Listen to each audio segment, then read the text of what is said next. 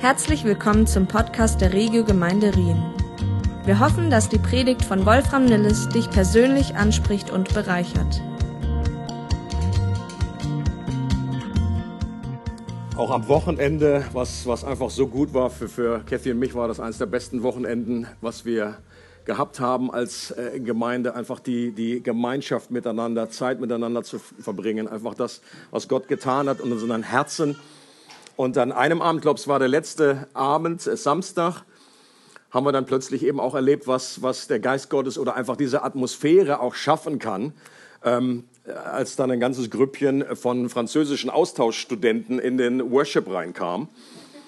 Ähm, einige haben, glaube ich, am Anfang sich so ein bisschen lustig gemacht, äh, sind dann irgendwann weitergezogen, aber ein anderes Grüppchen ist geblieben und die waren einfach interessiert und die haben geguckt und dann sind einfach ein paar hingegangen, haben sie gefragt, was, äh, äh was, was, los ist und, äh, und dann haben sie, eben, äh, ich bin nicht hingegangen, weil ich kein Französisch kann.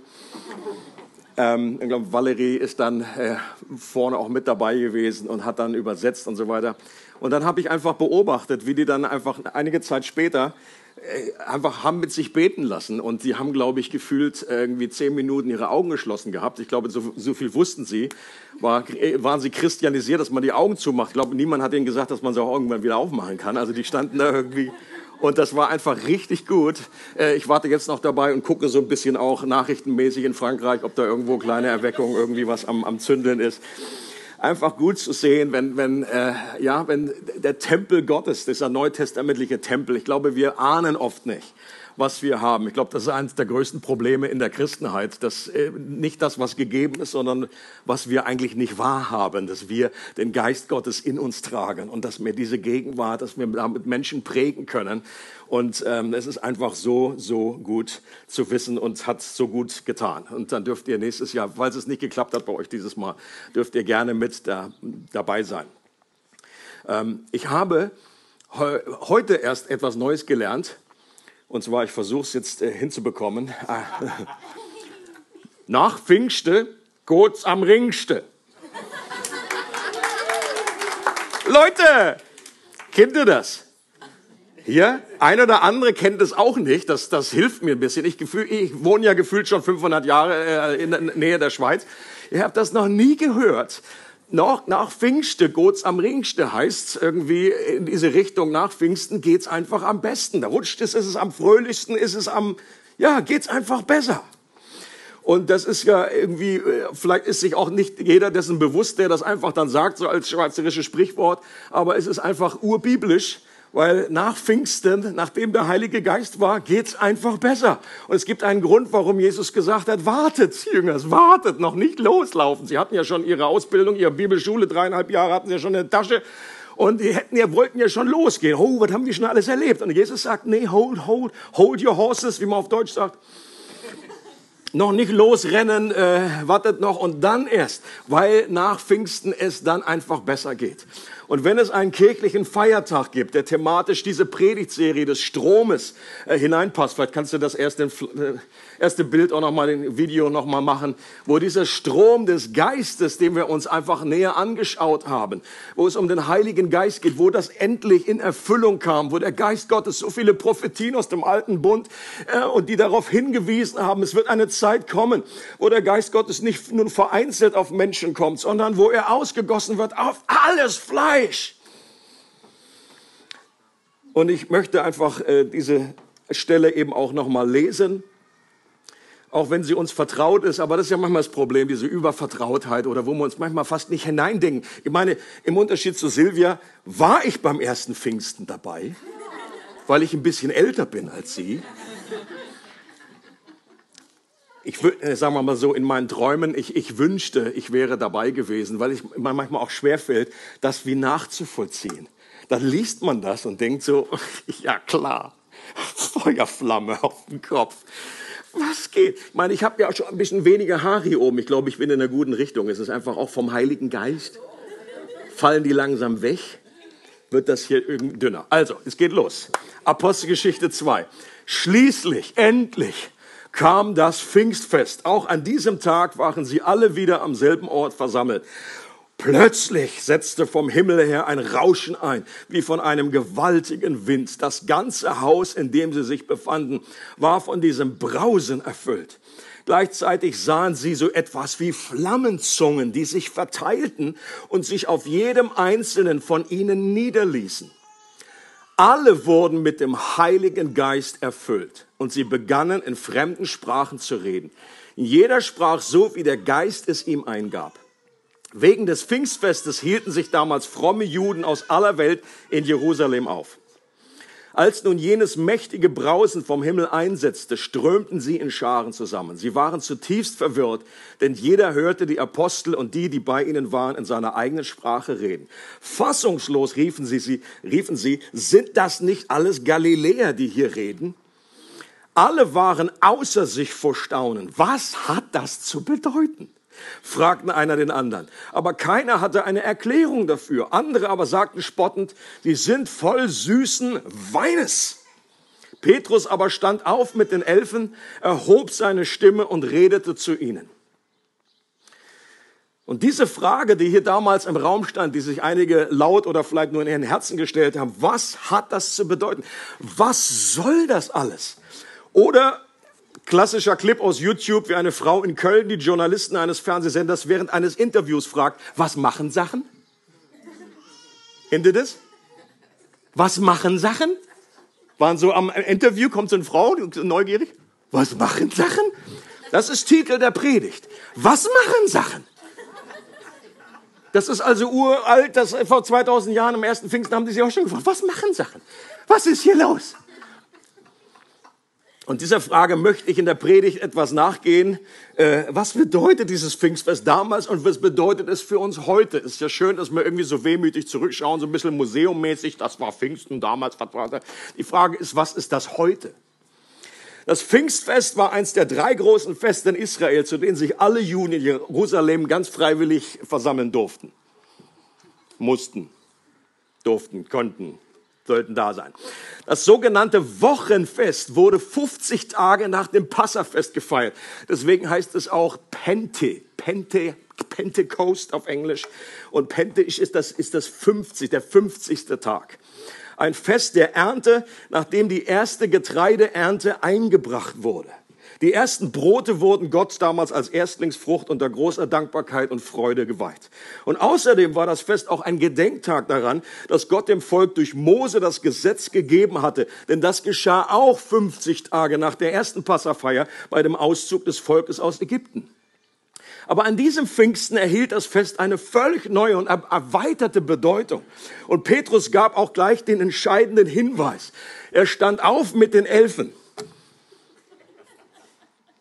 manche Sachen, die kann man, kriegt man ja irgendwie auch nicht mehr aus der Birne raus. Ja, also ich weiß, es habt, ja, einige von euch haben das schon gehört. Das ist als, äh, ja, wenn man schon 20 Jahre in der Gemeinde ist, ist das so. Aber äh, eins der, so Connect-Kurs hieß früher nicht so, aber Einführungskurse damals in der Gemeinde, habe ich diese Stelle vorgelesen. Petrus stand auf mit den Elfen. Und dann hat eine Frau mit, mit riesengroßen Augen, die ist gerade erst Christ geworden, hat mich mit riesengroßen Augen angehört. Es gibt Elfen in der Bibel. Und ich habe ihr gesagt, ja, und habe einfach weitergemacht, weil das wollte ich. Das wollte, diesen Moment wollte ich einfach nicht kaputt kloppen. Nein, habe ich natürlich nicht. Habe ihr gesagt, es bezieht sich auf die Zahl 11. Ach so. Boring. Und Petrus erklärt und er sagt, das ist das, Leute, wovon der Prophet Joel gesprochen hat. Es wird geschehen, dass ich meinen Geist ausgießen werde auf alles Fleisch. Und der Geist wird nicht mehr nur auf einzelne Personen kommen, sondern wird in einem neuen Maß auf alle Menschen ausgegossen. Auf alt, auf jung, auf Männlein, auf Weiblein, auf Könige, auf Diener, auf Menschen aller Länder. Und das war damals aus jüdischer Sicht, boah, das war mehr als elf Elfen. Das war die Verheißung des Vaters, das, was auch Jesus angekündigt hatte, was nach seiner Himmelfahrt geschehen würde. Er hat gesagt, wartet, bis ihr ausgerüstet werdet, mit Kraft aus der Höhe und was auch viele andere Stellen aus dem Alten Testament ankündigen. Das Kommen des Heiligen Geistes in einer neuen Dimension und Fülle. Und am Pfingstgeschehen selbst gab es mindestens vier Phänomene, die alle einen Aspekt des Heiligen Geistes beleuchten und eine Antwort auf die Frage geben, was soll das alles? Was machen Sachen? Und das erste Phänomen, ich möchte einfach durch diese Phänomene durchgehen und dann auch schauen, okay, was bedeuten sie, welchen Aspekt des Geistes beleuchten sie und dann auch zu sehen, was, was vereint diese Aspekte. Das erste, was wir hier lesen, ist, plötzlich setzte vom Himmel her ein Rauschen ein, wie von einem gewaltigen Wind. Das ganze Haus, in dem sie sich befanden, war von diesem Brausen erfüllt. Und der griechischen, hebräischen Sprache, beide Worte bedeutet Wind und Geist dasselbe. Es ist Pneuma und Ruach, also Pneuma griechisch, Ruach, es ist hebräisch. Und es bedeutet beides mal Wind, aber es bedeutet auch Geist. Da hat Gott irgendwie schon in die Sprachen hinein diese Bedeutung gelegt. In dem berühmten, in dieser Vision von Hesekiel, Kapitel 37, ist ja auch diese Szene, wo da ein Tal ist voller Totengebein. Also da ist etwas verstorben, da ist etwas tot. Und dann sagt Gott zu Hesekiel, prophezeie über diesen Gebeinen. Und dann kommt der Odem Gottes, kommt in diese Gebeine. Das war damals ein Bild für das damalige Israel, was in Gefangenschaft war. Und, und es sah nicht so aus, als würde dieses Volk irgendwie überleben. Aber Gott gibt eine Verheißung und sagt, doch, doch, diese Gebeine, die werden wieder leben. Da kommt mein Geist, mein Atem, mein Ruhe kommt wieder rein. Und ich glaube, dass auch dieses Pfingsten war dann noch eine höhere, eine voll, vollkommenere Erfüllung von dem, weil hier das neutestamentliche Volk Gottes, das neutestamentliche Volk Israel, äh, das hat seine Geburtsstunde erlebt. Pfingsten ist Geburtstag, Party für the Church, für den neuen Bund. Happy Birthday, Church! Müssten ja einfach viel mehr, müssten nicht nur Weihnachten Candles, sondern müssten auch irgendwie Pfingsten irgendwelche Kerzen anzünden. Happy Birthday! Und diese, diese, und es kommt zustande durch diesen Atem Gottes. Der Geist ist es, der lebendig macht, sagt Jesus. Der Odem Gottes damals Gott den ersten Menschen auch angeblasen. Er wurde zu einer lebendigen Seele. Jesus hatten wir auch schon gesehen. Nach seiner Auferstehung äh, erscheint er den Jüngern. Er haucht sie an. Er gibt ihnen Odem und er sagt, nehmt hin den Heiligen Geist. Ich persönlich beziehe das auf ihre Wiedergeburt. Hier sind sie von neuem geboren worden und haben dann zu Pfingsten eine neue Erfüllung und eine Ausgießung des Geistes erlebt. Im Gespräch mit Nikodemus vergleicht Jesus das souveräne Wirken des Geistes mit diesem geheimnisvollen Wirken des Windes. Und er sagt, das ist nicht in Boxen zu packen, das kann man nicht eintüten oder in Dosen packen. Es gibt ja so diese Dosen, wo man irgendwie Alpenluft irgendwie für Touristen. Super Idee, mach auf und so. Ah nee, ist eine andere Werbung. Aber ich so, das kann man eben nicht irgendwie kontrollieren. Jesus sagt, du, weil wir wissen nicht mal, wo der Wind herkommt, wohin er geht, aber wir spüren seine Auswirkung. Genauso souverän und geheimnisvoll ist das Wirken des Heiligen Geistes. Wir wünschten, wir hätten da irgendwelche Knöpfe, die wir drücken müssen. Hier noch das Gespräch, hier einen tollen Flyer und dann geht's. Es ist Gottes souveränes Wirken.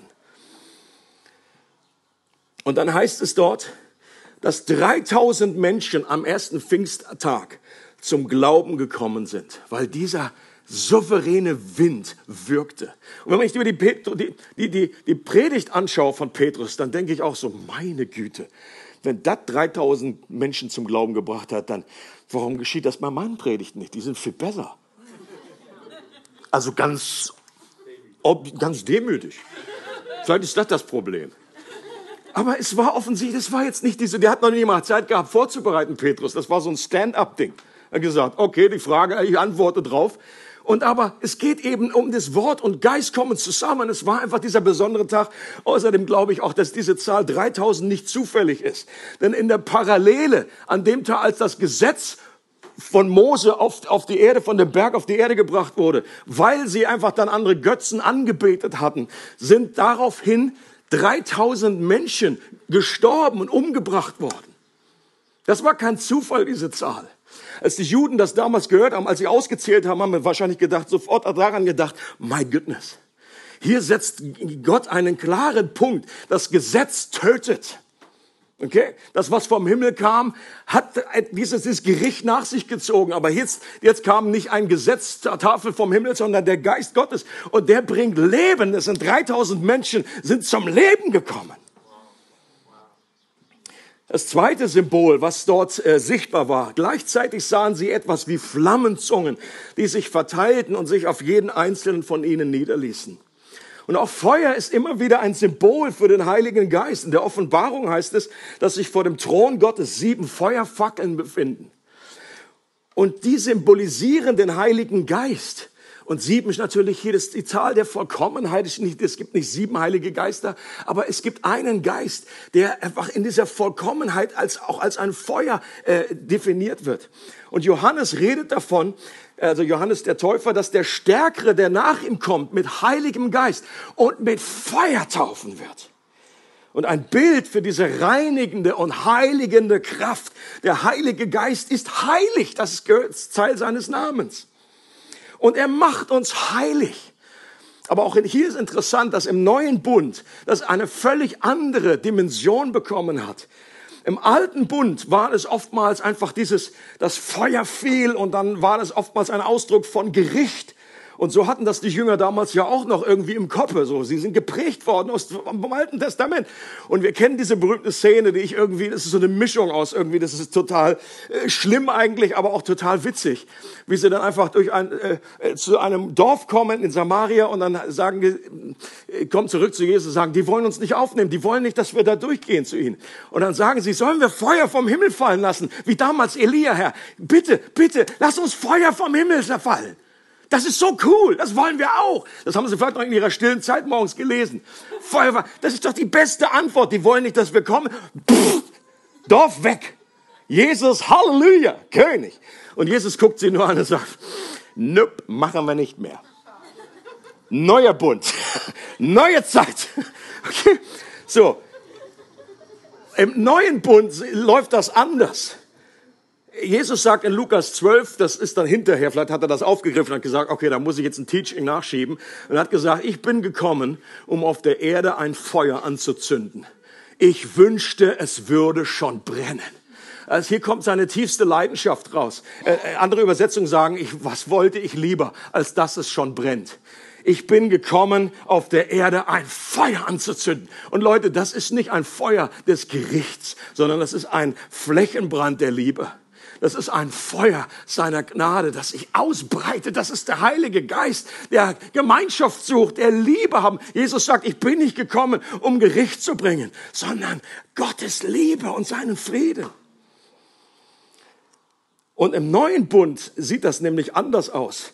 Ähm, es gibt ein schönes Zitat, das ich sehr liebe, von Thomas Chalmers, einem Puritaner aus England, der sagt, um dem Herzen eine alte Leidenschaft zu entreißen, muss man es der verändernden Kraft einer neuen Leidenschaft aussetzen.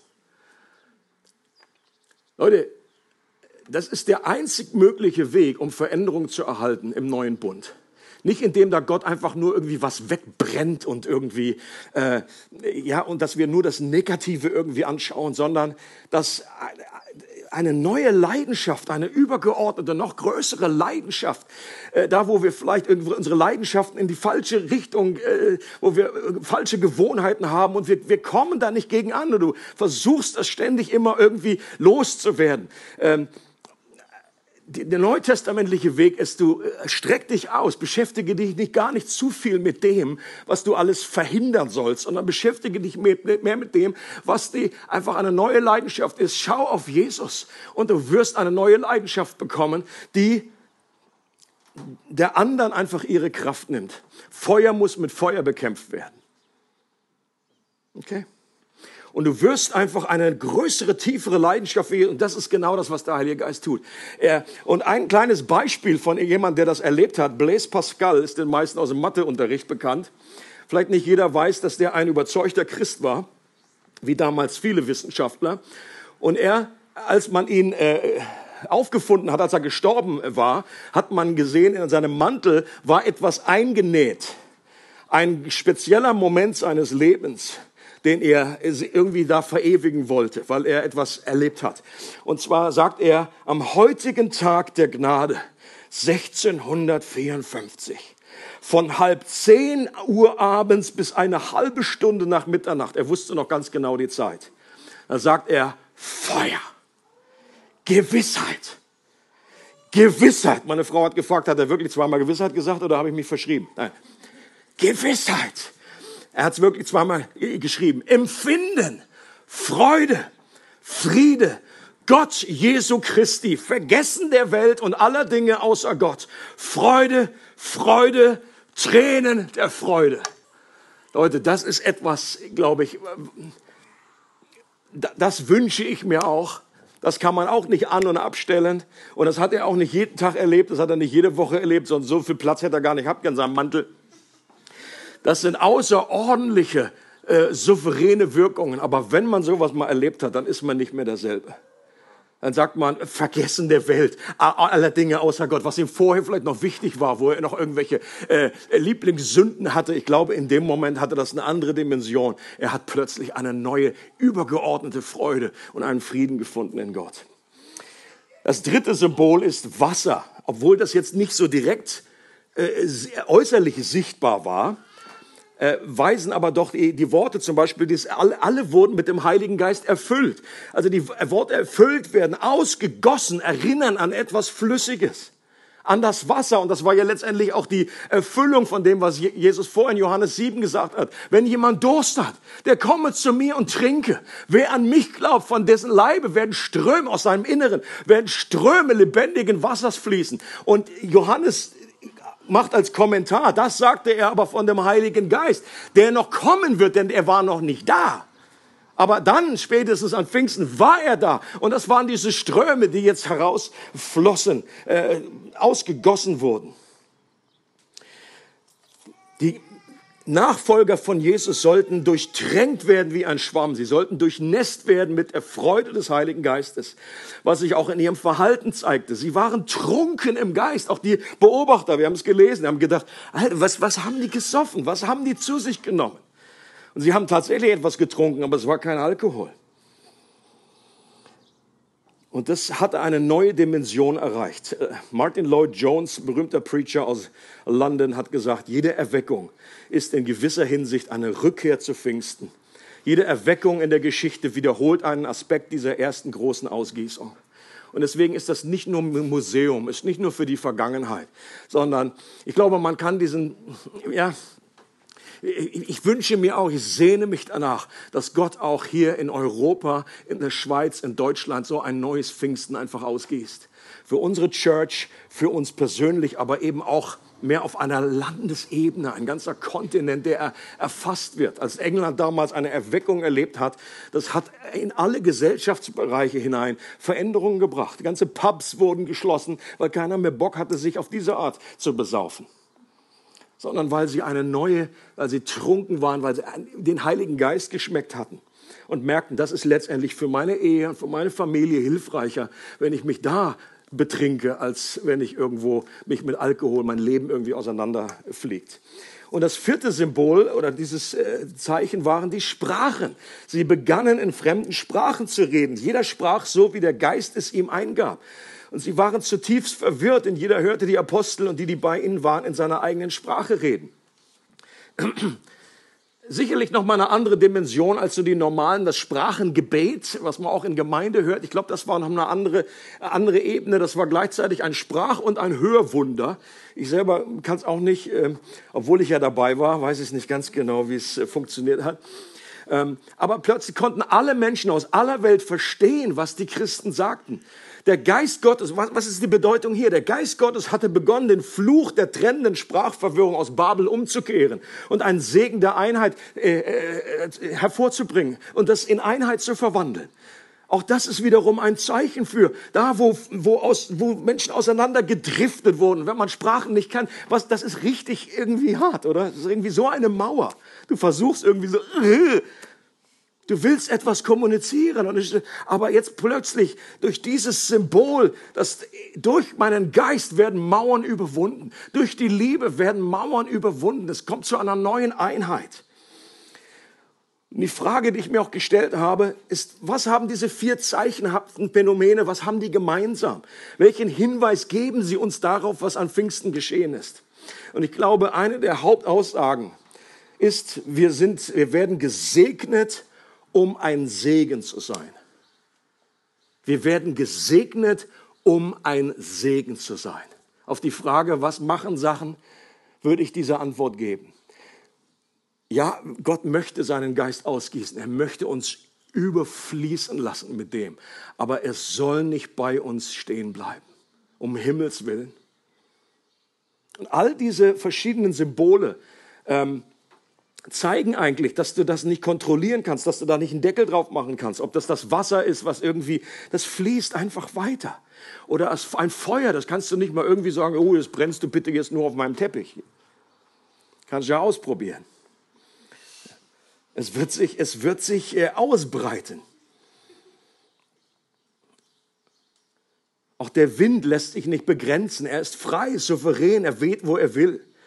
Wir können uns über den Wind des Geistes erfreuen, der uns lebendig gemacht hat und das auch immer wieder, das auch immer wieder suchen. Aber wir sind eben auch aufgefordert, in unserem Umfeld Menschen daran zu erinnern, dass, dass sie von neuem geboren werden müssen. Dass es nicht nur die biologische Geburt braucht, sondern auch die Geburt von oben. Jesus sagt das zu Nikodemus einfach in so toller Art und Weise. Wer das nochmal nachgucken möchte, wie es original gewesen ist, auch nochmal den Chosen äh, sich reinpfeifen an der Stelle. In so toller Art und Weise wird das rübergebracht, wie er so liebevoll mit ihm umgeht. Und dann ihn auch so mit Augen zwingert, oh, du bist der Lehrer Israels und du weißt das nicht, wie das geht, diese neue Geburt. It's really funny. Und er sagt, weißt du nicht, du musst von neuem geboren werden von neuem geboren, um die Realität des Reiches Gottes überhaupt zu sehen. Und wir können das nicht ohne das Wirken des Heiligen Geistes tun.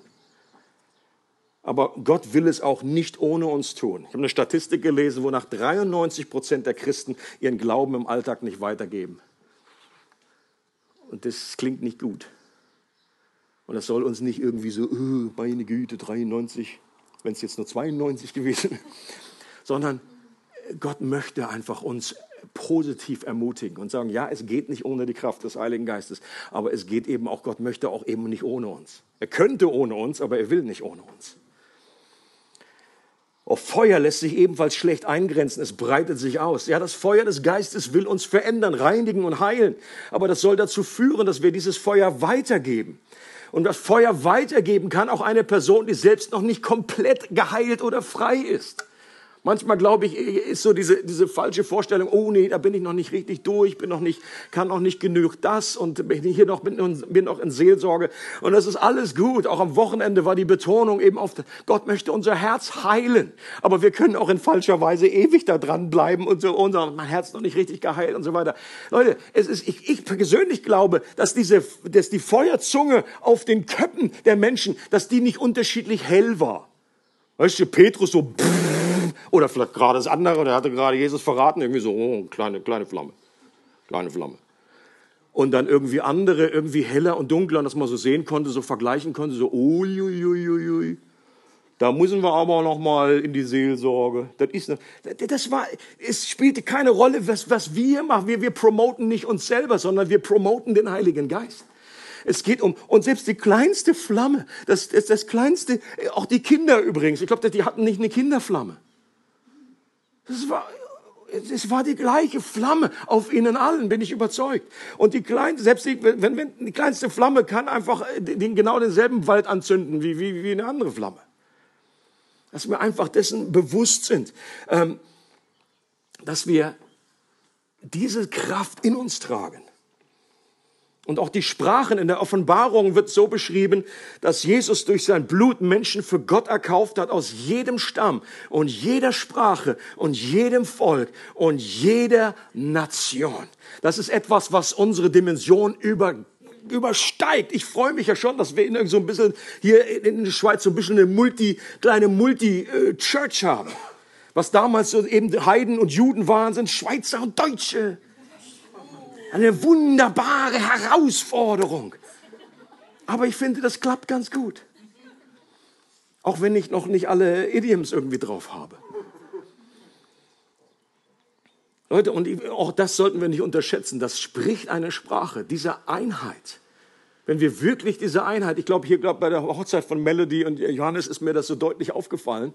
Das war einfach so klasse. Einfach, das war richtig Regio-Style. Das hat unsere Kultur wieder äh, gespiegelt, gespogelt auch. Dass hier einfach, einfach die ganze Mannschaft hier aus Adelboden auch, ja, auch wenn es wie an Pfingsten ich viele Sachen nicht verstanden habe. dass hier eine wirklich eine positive, wertschätzendes Miteinander war. Und das habe ich auch schon mal anders erlebt, dass man irgendwie da irgendwie so ein bisschen kleine Sticheleien und so Seitenhiebe und so alles natürlich im Spaß, so ha, ha, ha, ha. Aber das ist so eine Art Spaß, die keiner braucht. sondern einfach in einer Wertschätzung das machte, okay, we are different, we are the same. Wir gehören zusammen. Und Gott gießt seinen Geist aus und wir sind zu einem Leib zusammen getauft. Und an dieser Einheit wird die Welt erkennen, dass ihr meine Jünger seid. Und Leute, es hat einfach eine Dimension, die weltweit ist. Wir werden im Himmel zusammen sein mit Menschen aus allen Nationen. Aus jedem Stamm, aus jeder Sprache, aus jedem Volk. Diese Einheit dürfen wir nicht nur individuell verstehen, so zwischen Gott und mir oder meinem, was weiß ich, my best buddy, sondern es ist einfach etwas, was die ganze Erde umfasst.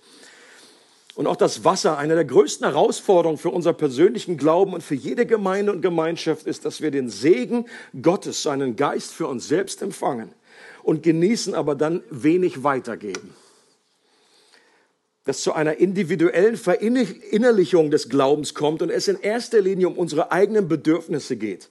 Und das ist der äh, viel bemühte, schon sehr oft gehörte Bild, äh, dass das Tote Meer deshalb tot ist, weil etwas reinfließt, aber nichts rausfließt. Und ich glaube, das ist auch der, der, der Tod für, für manche Gemeinden oder der schleichende Tod. Pfingsten erinnert uns daran, dass wir diesen Segen nicht nur für uns selbst behalten sollen, sondern dass dieser Segen durch uns zu anderen fließt. Dass wir kein Staudamm, sondern Kanal des Segens sind. Dass wir unsere Perspektive immer wieder korrigieren lassen, unsere Augen aufheben, uns immer wieder Gottes Sicht schenken lassen und nicht beim Konsumieren stehen bleiben. Zum Schluss möchte ich dieses, dieses Bild noch bringen aus der Offenbarung 21, was wir auch äh, schon mal angeschaut hatten. Da heißt es in Offenbarung 21, und er zeigte mir einen Strom von Wasser des Lebens, glänzend wie Kristall, der hervorging aus dem Thron Gottes und des Lammes. In der Mitte ihrer Straße und des Stromes, diesseits und jenseits, war der Baum des Lebens, der zwölfmal Früchte trägt und jeden Monat seine Frucht gibt und die Blätter des Baumes sind zur Heilung der Nationen. Auch hier etwas mysteriös. Ich glaube, auch das kann man nicht verstehen, wenn man das Alte Testament nicht versteht, wie komplett die ganze Offenbarung. Was Johannes hier in seiner Vision sieht, ist ja nichts Neues, sondern sind im Grunde Wiederholungen. Da spielt etwas an von dem, von dem äh, Garten Eden, es spielt etwas an oder ist eine starke Parallele zu dem Hesekiel-Bild. Äh, in der Vision von Hesekiel fließt Wasser unter der Schwelle des Tempels hervor.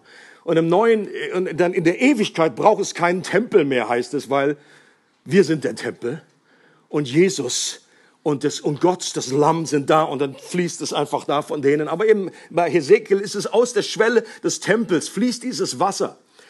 Und manche Christen deuten das darauf hin und sagen, dieses ganze Bild von dem Tempel, was beschrieben wird in Hesekiel, deutet darauf hin, dass noch ein Tempel kommen wird, der noch gebaut werden wird in Jerusalem. Ich persönlich glaube nicht, dass das nicht. Ich glaube, das wäre eine Rolle rückwärts von dem, was Gott in der Heilsgeschichte gemacht hat, nachdem es in der Apostelgeschichte heißt, Gott wohnt nicht in, in Gebäuden, die von Menschen handgemacht sind. Im neutestamentliche Tempel bist du, bist du und ich.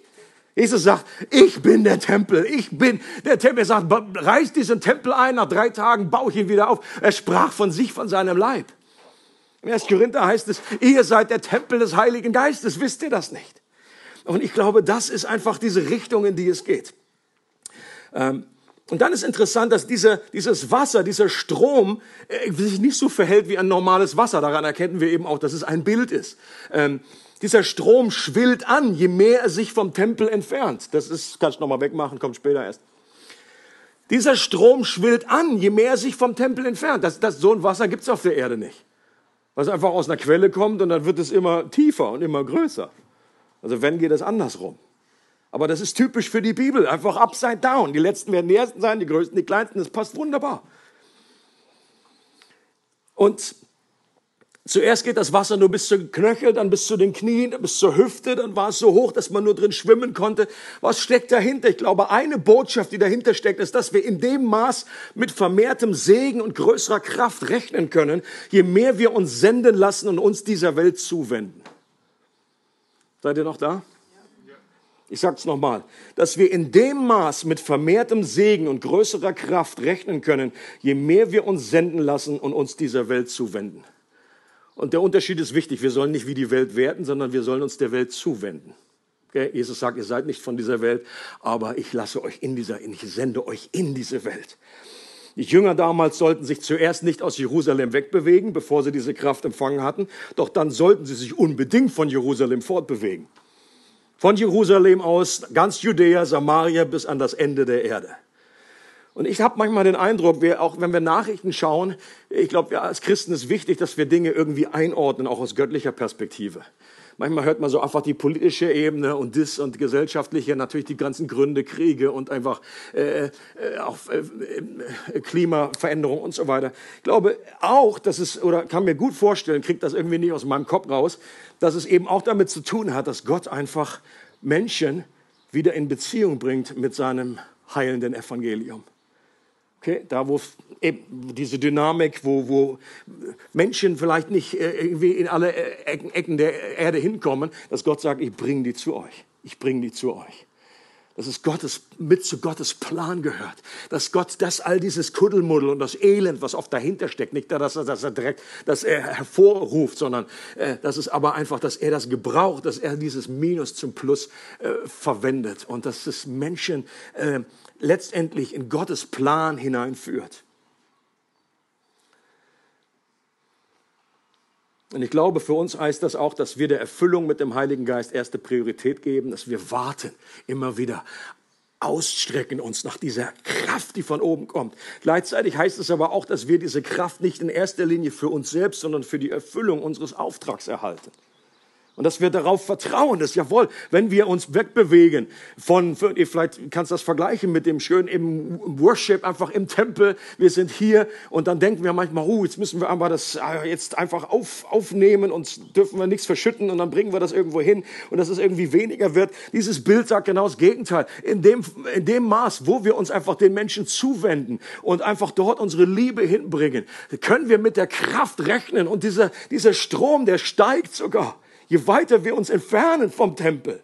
Und ich, für, für mich ist das ein hilfreiches Bild, um darauf zu vertrauen, jawohl, in den Momenten, wo wir die Kraft brauchen, werden wir sie auch bekommen. Amen. Kann es sein, dass viele Christen in der westlichen Welt so wenig von der Kraft Gottes erleben, weil wir unser Christsein in einer Art leben, die diese Kraft auch kaum benötigt? Also es ist kein Downer irgendwie so, Zeigefinger. Ich, ich frage mir diese Frage selber.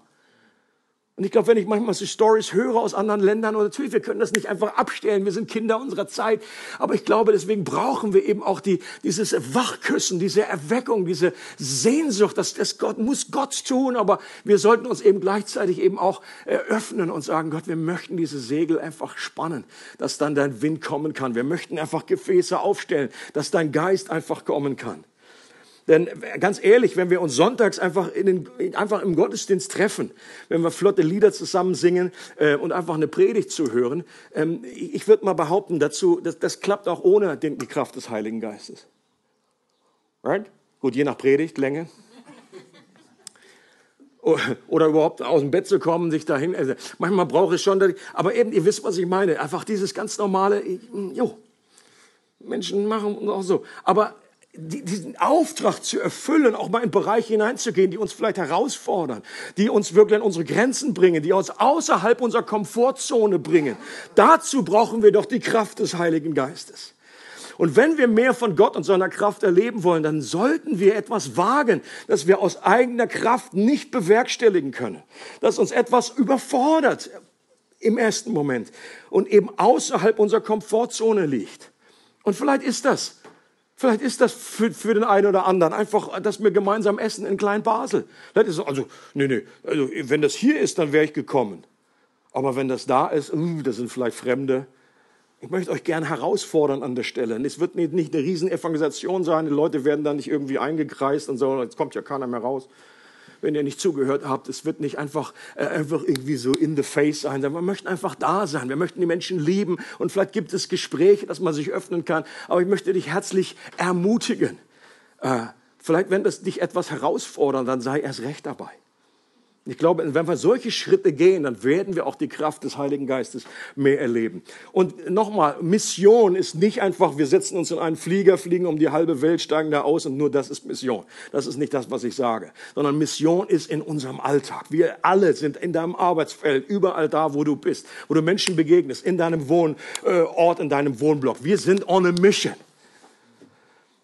Natürlich kann es manchmal helfen, wenn man einfach das mal, diese, diese, dieses Momentum aufnimmt und vielleicht mal irgendwo anders hinfliegt, um das einfach aufzugreifen. Wenn es vielleicht noch freie Plätze gibt hier bei Melody und Johannes, dann kannst du dich anmelden und einfach nach Ägypten fliegen und sagen, jetzt hier gehst du mal und sprichst zur Pyramide. Letztes Zitat von Chris Wright, der sagt, Mission wurde nicht für die Gemeinde gemacht. Die Gemeinde wurde für die Mission gemacht. Gottes Mission. Klingt ähnlich, ist aber doch ein Unterschied in, dem, in der Sichtweise. Mission wurde nicht einfach für die Gemeinde gemacht, dass wir irgendwie was zu tun haben, sondern Gott ist die Missio Dei, diese Gottesmission. Gott ist on a mission. Also Mission heißt nichts anderes als Sendung. Da wurde der Sohn wurde gesandt. Und Jesus sagt, wie der Vater mich gesandt hat, so sende ich euch.